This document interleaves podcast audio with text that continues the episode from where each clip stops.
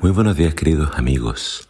Hoy en Primero Dios te invito a que juntos leamos Isaías capítulo 22.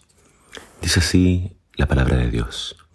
Este es el mensaje de Dios respecto a Jerusalén. ¿Qué sucede? ¿A dónde van todos? ¿Por qué corren a las azoteas? ¿Qué miran?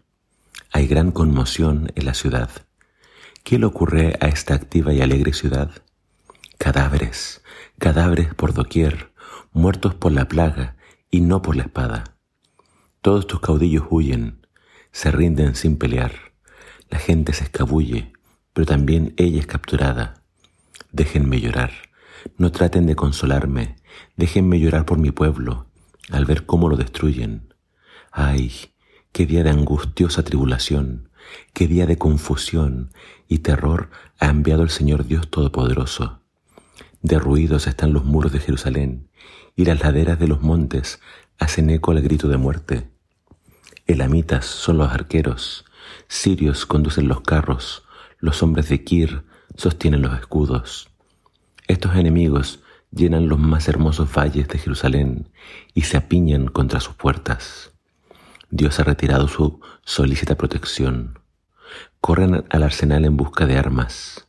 Inspeccionan los muros de Jerusalén para ver qué hay que reparar ven las casas y tiran algunas para conseguir piedras para reparar los muros. En el interior de la ciudad construyen un depósito de reserva con agua del estanque de abajo. Pero de nada valdrán sus presurosos planes, pues no han pedido ayuda a Dios, el cual hizo que les sobreviniera este desastre. Fue Él quien lo planeó desde hace ya mucho. El Señor Dios Todopoderoso los llamó a arrepentirse, a llorar, a lamentar y rasurarse la cabeza, dolidos por sus pecados, y a vestirse de saco penitencial para mostrar arrepentimiento. Pero en vez de ello, cantan, danzan y juegan, comen y beben. Comamos y bebamos, y alegrémonos, dicen. ¿Qué más da si mañana moriremos? El Señor Dios Todopoderoso me ha revelado que este pecado no se les perdonará hasta el día de su muerte. El capítulo de hoy nos habla acerca de la destrucción de Jerusalén y quiero que más o menos tú tengas esta idea en mente.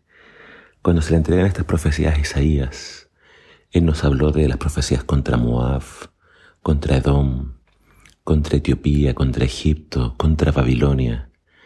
Y cada vez que quizás el pueblo escuchaba estos mensajes, ellos decían, qué bien, que Dios los castigue a ellos. Pero en esta ocasión el mensaje es para ellos. Y Dios les dice, ahora les toca a ustedes.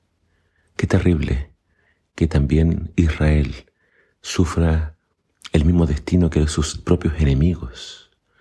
Y acá se nos da la razón para esta calamidad de la cual Isaías realmente se lamenta. Dice que este pueblo se dedicaba solamente a juergas, a fiestas, a comer y a beber, y tantas veces Dios les llamó al arrepentimiento y ellos no hicieron caso.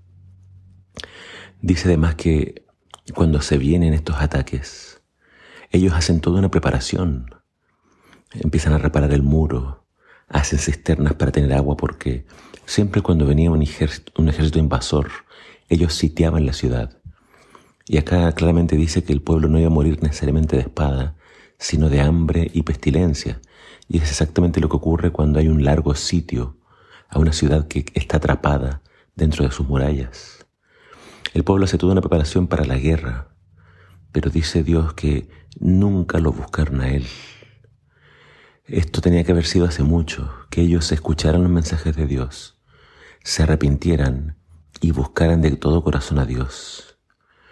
Eh, no es que no sea importante la logística, y es importante acá ver que Israel se preparó para esta guerra, pero la preparación más importante es la espiritual, es buscar a Dios, es apartarnos del pecado, es revisar mi vida y ver en qué estoy fallando. Y lo que está registrado en la Biblia es para nosotros. Esta historia se va a repetir. Dios también va a traer sus juicios sobre este mundo Y los que creen en Dios no, no deben pensar que esto es solamente para los de afuera. Dios también va a juzgar a su pueblo. Así que todos nosotros tenemos que hacer un autoexamen y revisar si estoy a cuentas con Dios y ver en qué estoy fallando. Dios nos ayude a arrepentirnos de corazón y a buscar a Dios siempre, en toda circunstancia. Recuérdalo, primero Dios. Comienza tu día, tu día con Dios. Permite que Dios esté presente en tu día y también al finalizar el día, búscale. Que el Señor te bendiga.